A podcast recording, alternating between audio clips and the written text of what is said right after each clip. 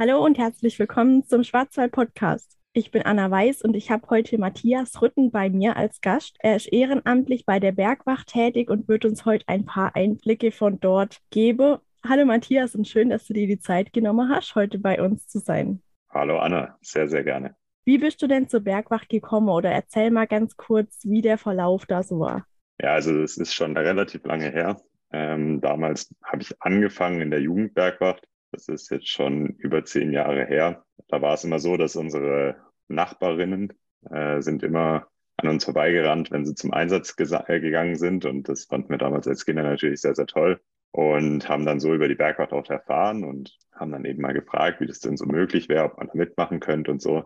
Und dann war immer die Sache, ja, ab zwölf kann man in die Jugendbergwacht kommen. Und das haben wir dann auch gemacht. Zusammen mit einem anderen Freund war ich dann da in der Jugendbergwacht das hat mir dann immer schon sehr, sehr gut gefallen. Dann waren Jugendbergwacht, Zeltlager und so weiter. Und man hat ein bisschen was von der Bergwacht oder von der Arbeit der Bergwacht mitbekommen. Und nach und nach hat sich das dann so weiterentwickelt. Ich habe dann die Bergwacht-Ausbildung angefangen. Das heißt, als Anwärter habe ich dann erstmal drei Jahre beziehungsweise zwei Jahre die Ausbildung gemacht, habe dann die entsprechenden Prüfungen gemacht. Also war dann auch bald fertig. Mit 18 dann äh, die Prüfung, war dann fertiger Bergretter, bin dann meine ersten Einsätze gefahren. Das Ganze hat mir dann noch so viel Spaß gemacht, dass ich nach dem Abitur auch einen Bundesfreiwilligendienst bei der Bergwacht dann gemacht habe, äh, auf der Landesgeschäftsstelle und bin seitdem immer noch weiter sehr aktiv in der Bergwacht tätig in verschiedenen Positionen. Auf welcher Station bist du denn bei der Bergwacht im Schwarzwald? Also ich komme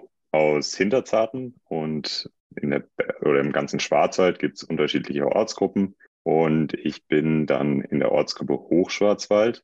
Ähm, das heißt, wir sind für den ganzen Hochschwarzwald hier zuständig, über Turner, Butachschlucht, zum Teil dann Ravenna-Schlucht, Teile des Feldberges und hier so das Gebiet. Aber man macht auch immer mal wieder Dienst woanders, also zum Beispiel oben auf dem Feldberg, am Hebelhof oder auch woanders. Also da ist die Ortstrennung nicht mehr ganz so da, wie sie vielleicht früher mal da war. Mhm.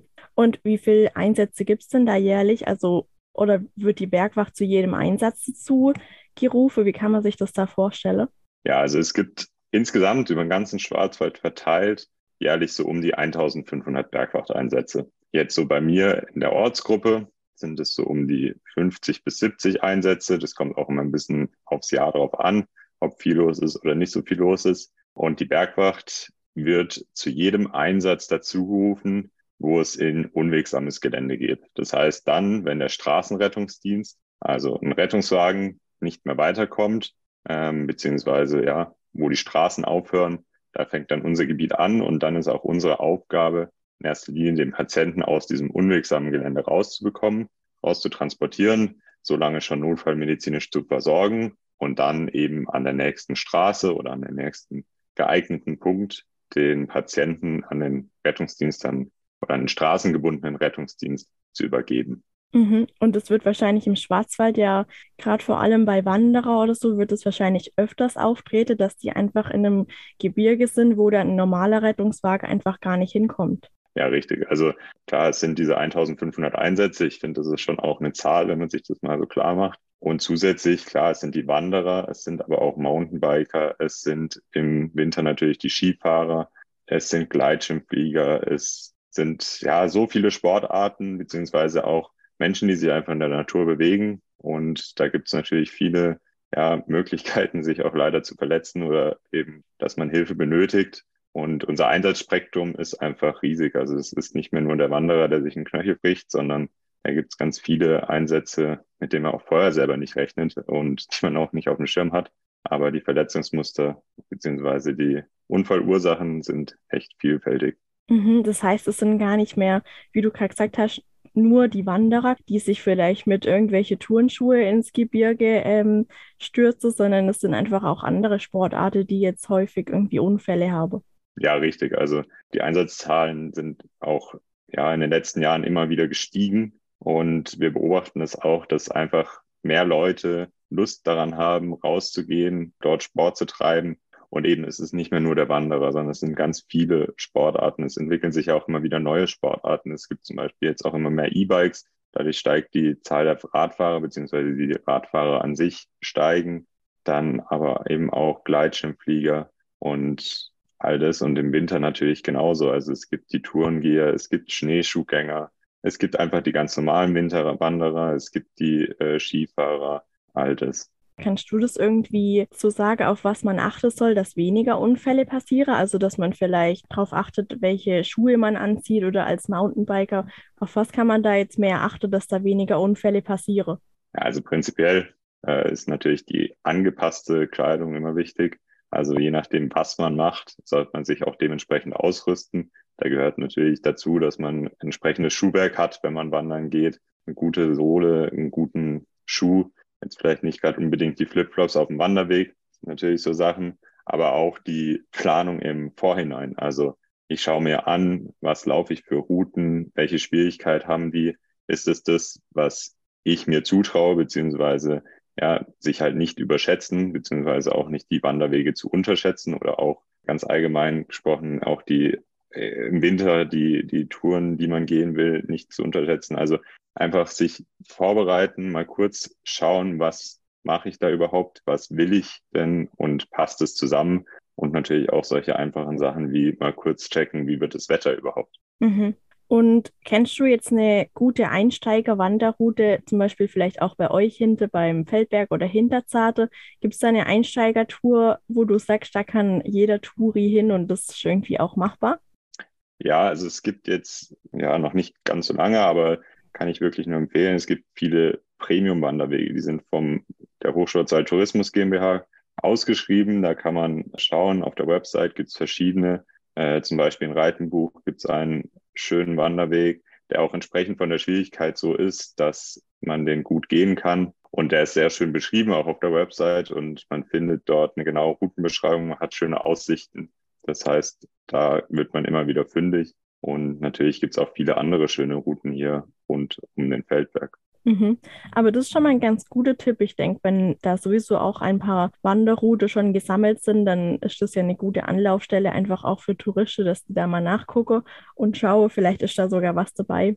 Absolut. Also das kann ich wirklich nur empfehlen. Da ist auch genau die Schwierigkeit beschrieben. Sie, ist, sie sind sehr gut ausgeschildert und es gibt da echt einige und ich glaube inzwischen sogar über den ganzen Schwarzwald verteilt. Also ruhig mal auf die Tourismus-Webseiten schauen, da sind meistens gute und Wanderungen für jeden beschrieben. Also äh, da gibt es, glaube ich, schwer, mittel und leicht. Und dann kann man sich die entsprechende Wanderroute raussuchen und hat dann auf jeden Fall eine gut beschriebene Route und kann es gut planen. Und was würdest du jetzt sagen, was ist auch eine gute Ausrüstung?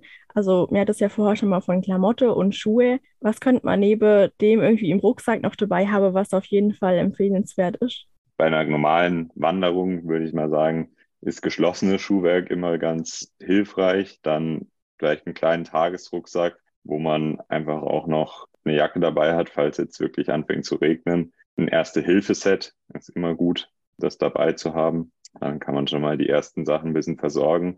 Dann dementsprechend auch Vesper und trinken, weil ohne das funktioniert es auch nicht. Und dann ist man eigentlich schon gut ausgestattet für eine Tagestour. Was auch immer hilfreich ist, ist natürlich äh, eine Karte oder einfach eine Beschreibung der Route. Kann man inzwischen auch sehr gut digital dabei haben und dass man sich dann auch nicht verläuft, beziehungsweise weiß, wo man lang muss und nicht vom Weg abkommt und dann plötzlich in steilen Gelände steht, wo man eigentlich gar nicht hin wollte. Das stimmt. Hast du eine Wanderroute, wo du richtig gern machst oder wo du schon richtig oft gewandert bist oder gehst du nur mit der Bergwacht quasi ins Gebirge? Nee, also ich gehe natürlich auch privat sehr gerne in die Berge. Ja, es gibt hier am Feldberg den Alpinen Steig. Das ist eine wirklich sehr schöne, aber durchaus auch anspruchsvolle Route. Die gehe ich sehr gerne. Genau, jetzt haben wir ja schon auf jeden Fall ein paar Einblicke bekommen in die Einsätze und auch was die Touristen achten können und auch allgemein, was man für Wanderungen vielleicht beachten kann. Was war denn einer deiner aufregendsten Einsätze, wo du sagst, der bleibt mir irgendwie im Gedächtnis oder vielleicht auch einer der coolsten Einsätze? Vielleicht war da auch irgendwas Lustiges dabei? Mhm. Also einer, der mir da ganz spontan auch einfällt, beziehungsweise der mir echt im Gedächtnis geblieben ist, das war vor, also anderthalb Jahren. Das war noch während Corona. Da hatten wir im Winter doch einiges zu tun und das war Ende Januar, wurden wir zu einem, ja, hieß es erstmal unverletzten Patienten alarmiert, ähm, sind da angefahren. Das war schon, es wurde dämmerig Das hatte davor viel geschneit, aber hat, war dann jetzt oder wurde dann schon langsam wieder so tauig, dass man, also es hatte reingeregnet, der Schnee war sehr fest und sehr schwierig zum Gehen. Und wir wurden alarmiert zum Feldsee. Dort auf dem Weg hieß es erstmal, seine Wanderin unverletzt, aber kommt nicht mehr weiter. Das Ganze hat sich dann aber sehr gesteigert. Wir kamen an, hatten den Standort der Patientin, war mitten im Hang. Wir hatten nur die Koordinaten und konnten telefonisch leider auch nicht mehr den Anrufer erreichen, weil da die Netzabdeckung dementsprechend schwierig war. Und dann haben wir uns auf die Suche gemacht nach der Patientin und da hat sich dann nach und nach immer mehr herausgestellt, okay, die Lage ist sehr, sehr ernst, denn die Patientin war dann letztendlich 30 Meter etwa ein Wasserfall runtergefallen. Die waren mit Schneeschuhen unterwegs, ist dann abgerutscht und über ja, den Wasserfall unten dann auch in den Wasserfall rein, durch eine Schneebrücke durch. Die Schneebrücke ist auf ihr gelandet und das alles in sehr, sehr steilem Gelände bei dementsprechenden Schneeverhältnissen. So, und dann waren die ersten Kräfte auch schon da. Ich war unten, war der Gruppenführer, das heißt im Prinzip der Einsatzleiter da vor Ort und äh, habe dann nur die Rückmeldung bekommen, okay, es ist auch noch sehr lawinengefährdend. Dadurch, dass dieser Schnee so nass war, so rutschig war, ja, dass die Rettung sehr, sehr schwierig wurde, hat sich da dann schon rausgestellt. Zwei Minuten später hat dann der Kollege, der oben stand, durchgegeben, ja, da wo er vor zwei Minuten stand, kam jetzt gerade eine Lawine runter. Das heißt, es war dann auch Einsatz, äh, sicherheitstechnisch war das dann wirklich ein sehr anspruchsvoller Einsatz. Und so hat sich das dann nach und nach wirklich sehr stark gesteigert. Ähm, und mit dementsprechenden Kräften haben wir dann die Patientin da rausbekommen. Leider muss man sagen, die Patientin hat es leider nicht überlebt, trotz aller Anstrengungen. Aber es ist natürlich ein Einsatz, der uns sehr, sehr viel abverlangt hat, weil es einfach super anstrengend war, weil es äh, gefährlich war, weil man dementsprechend alles beachten musste. Ja, war das dann doch ein Einsatz, der so einem im Kopf bleibt und wo man danach auch äh, noch öfter mal drüber geredet hat und der sehr anspruchsvoll auch war. Ja, klar. Und vor allem, wenn du erzählt hast, dass die ja Schneeschuhwandern waren, habe die sich da ausgekannt oder sind die da einfach auf gut Glück mal losgelaufen? Ja, das ist dann immer ein bisschen Mutmaßung. Wir wissen es nicht genau, aber ich würde auf jeden Fall mal sagen, das ist kein normaler Schneeschuhweg gewesen, den man so gehen würde. Es war einfach steiles Gelände und da muss man echt auch immer wieder aufpassen. Man denkt so, ja, am Schwarzwald kann ja nicht viel passieren. Da steht man aber trotzdem mal ganz schnell am Abgrund und ich kann nur aus eigener Erfahrung beziehungsweise aus der Einsatzerfahrung sagen, es passieren immer wieder wirklich Dinge, wo man denkt, ja, okay, im Schwarzwald passiert sowas nicht, aber da lohnt es sich einfach vorsichtig zu sein und zu schauen und zu planen und sich sicher zu sein, was man da tut. Ich denke, solche Einsätze, wo es vielleicht einfach auch um Leben und Tod ging, also das bleibt einem ja immer im Gedächtnis, aber vielleicht hast du auch einen lustigen Einsatz, wo du, also wo es ganz witzig war. Ja, da fällt mir jetzt spontan auch einer ein. Das war eine gestürzte Wandererin auf einem schmalen Pfad. Und ja, das hat sich dann erst so nach und nach herausgestellt, dass wir das sozusagen, das war ein erstes Date. Und wir kamen dann sozusagen dazu. Und das erste Date ist dann natürlich ein bisschen schief gelaufen. Und dem, ähm, also die, die Dame war gestürzt und der, ja, der Mann, der dann mit dabei war, dem war es natürlich super peinlich und die kannten sich noch nicht gut. Aber es war alles unkritisch. Also weil äh, die hatte sich ja, ich glaube, irgendwie am Fuß verletzt. Also sie musste auf jeden Fall ins Krankenhaus. Aber die Notärztin hat sich da auch gut drauf eingelassen. Und wir haben da ein bisschen rumgescherzt und wahrscheinlich hat sich das gut ausgewirkt, weil das Interessante war, die Notärztin hat dann die Patientin nochmal zufällig privat getroffen und da hat sich herausgestellt, dass die inzwischen Pärchen sind und das war dann doch sehr amüsant, dass wir sozusagen ja deren erstes Date mitgestaltet haben, ganz unfreiwillig. Ja, lustig. Es bleibt auf jeden Fall auch in Erinnerung, so ein erstes Date wahrscheinlich. Absolut, das denke ich auch. Gibt es eigentlich auch geführte Touren im Schwarzwald? Man hat es jetzt auch schon davon, dass man äh, sich ja auch gut vorbereiten kann, vor allem mit irgendwelchen Tipps im Internet. Gibt es auch irgendwelche Touren, wo nur geführt stattfinden oder wo einfach Sinn macht, dass es geführt ist? Also es gibt immer wieder so Angebote vom Schwarzwaldverein und ich glaube auch von den meisten Tourismusgesellschaften, äh, wo es dementsprechend angebotene Touren gibt. Also ich weiß, hier kann man sich auch online ganz gut informieren. Das ist dann, natürlich gibt man dann die Aufgabe so ein bisschen ab und kann dann in einer großen Gruppe und mit jemandem, der weiß, wo der Weg lang geht, schön spazieren gehen. Das ist auf jeden Fall auch empfehlenswert.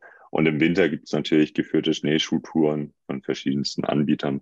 Das fällt mir dazu auch noch ein. Das ist auch sehr empfehlenswert, weil man dann einfach auch eine klare Route hat und der Guide die Gefahren gut abschätzen kann. Ja, genau.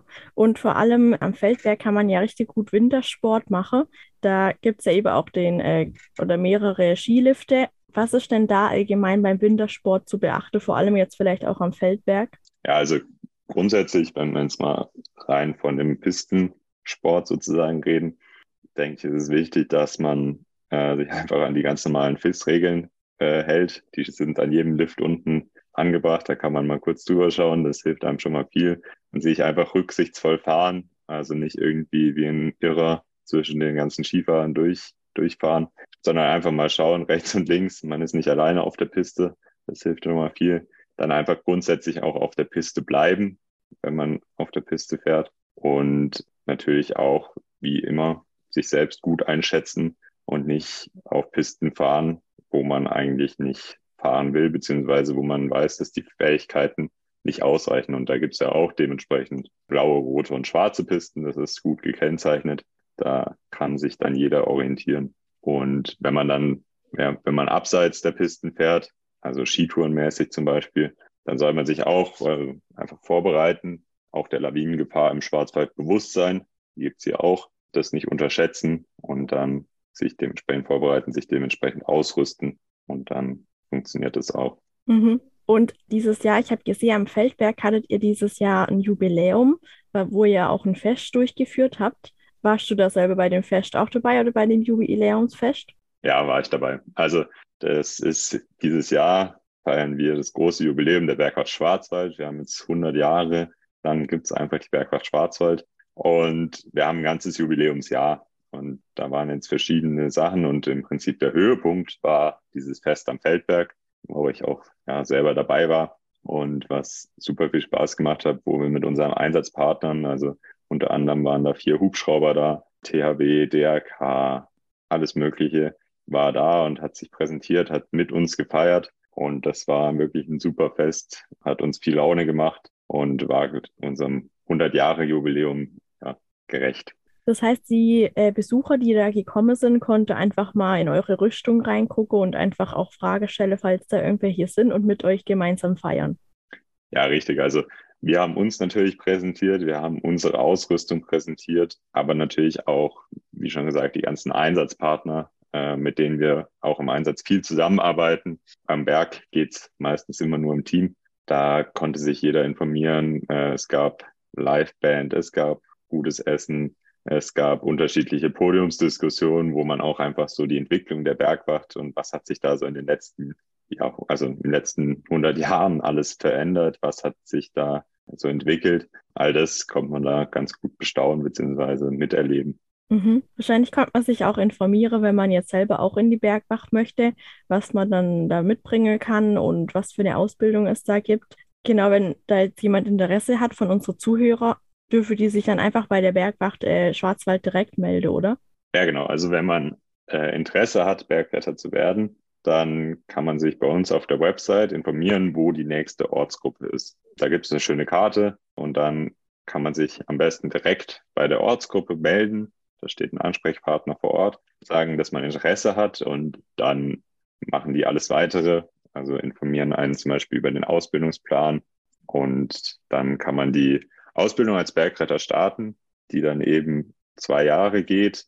Die ist, also ist es auch klar ist, das ist manchmal ein Missverständnis. Das ist natürlich alles ehrenamtlich. Das heißt, Ausbildung heißt in dem Sinne, dass man meistens an einem Abend in der Woche einen Dienstabend hat, wo man dann die entsprechenden Inhalte lernt und dann nach und nach sich auf die einzelnen Prüfungen vorbereitet. Das Ganze läuft dann so ab, dass man als erstes einen Eignungstest machen muss, sowohl für den Sommer als auch für den Winter. Im Sommereignungstest muss man unter anderem eine gewisse Kondition beweisen, also in einer gewissen Zeit eine äh, Strecke mit Höhenmetern äh, hinter sich bringen. Da gehört auch dazu Seil- und Knotenkunde, eine Kletterroute zu klettern.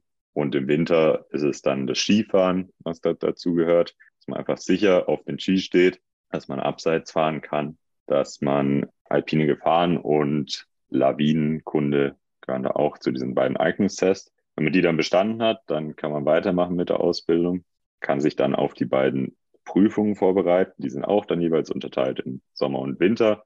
Und da sind dann im Sommer solche Themen wie Medizin. Das ist auch ein großer Ausbildungsteil in unserer Bergretterausbildung. Also medizinische Kompetenz ist dann eine Prüfung, dann aber auch Naturschutz, Organisation, dann Orientierung, all solche Fächer. Und im Winter darf man dann eben seine Winterrettung, also Technik ist natürlich auch noch im Sommer, das habe ich jetzt ganz vergessen. Also Technik heißt ja die ganze Seiltechnik, beziehungsweise wie rette ich einen Patienten aus absturzgefährdetem Gelände. Dann im Winter dann die dementsprechende Winterrettung. Das heißt, Akia fahren, das heißt, Akia ist so ein Transportschlitten, ein Rettungsschlitten, mit dem wir die Patienten ins Tal bringen können. Aber da kommt dann auch noch dazu sowas wie Funk, also die Kommunikation miteinander. Ja, und all diese Themen sind dann eben Teil der Prüfung. Und wenn man die beiden Prüfungen dann auch zusätzlich zu den beiden Eignungstests bestanden hat, dann ist man fertiger Bergretter und dann darf man an Einsätzen teilnehmen, beziehungsweise ja, auf Einsätzen mit.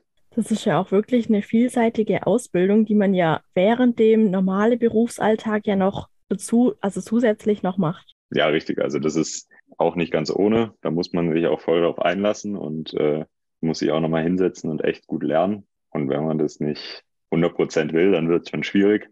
Also es ist auf jeden Fall eine anspruchsvolle Ausbildung, die man nebenher machen muss. Aber ich kann nur sagen, es lohnt sich, es macht Spaß und ich würde es jederzeit wieder machen. Falls jetzt jemand sagt, dass die Bergwacht an sich jetzt nichts für einen ist und man kein Bergretter werden will, kann man euch auch finanziell oder als Fördermitglied unterstützen.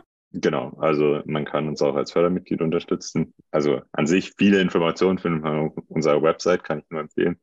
Ähm, nee, aber als Fördermitglied kann man uns unterstützen, weil, wie gesagt, wir sind ehrenamtlich strukturiert. Wir finanzieren uns dadurch, dass wir eben Geld vom Land bekommen, also vom Land Baden-Württemberg, äh, deckt aber noch längst nicht alle Kosten. Zusätzlich kriegen wir natürlich Geld von den Versicherungen, wenn wir die Patienten abtransportieren. Auch das deckt noch nicht unsere ganzen Kosten. Und deswegen sind wir auf die Fördermitglieder angewiesen. Und da haben wir auch wirklich sehr, sehr viele und sind auch sehr dankbar und freuen uns natürlich über jedes zusätzliche Fördermitglied, da jetzt auch große Investitionen bei uns anstehen. Also wir bauen jetzt ganz viele Bergrettungswachen, weil wir bis jetzt wenig Bergrettungswachen haben, beziehungsweise oft noch in kleinen Garagen zusammengefercht irgendwie probieren, unsere Fahrzeuge unterzustellen und unser Material zu richten. Und gerade dadurch, dass die Einsatzzahlen einfach in den letzten Jahren sehr gestiegen sind, ist es nicht mehr praktikabel und wir brauchen einfach Bergrettungswachen und dementsprechend größere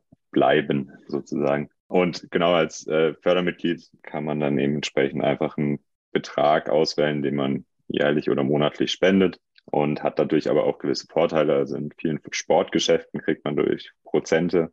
Man hat eine DRK-Rückholversicherung, das heißt, aus dem Ausland wird man zurückgeholt im Krankheitsfall. Und äh, man bekommt auch halbjährlich unser Bergwachtmagazin, das nennt sich Trittsicher. Da erfährt man immer, was so in der Bergwacht los ist, was die aktuellen Entwicklungen sind und alle Informationen rund um die Bergwacht.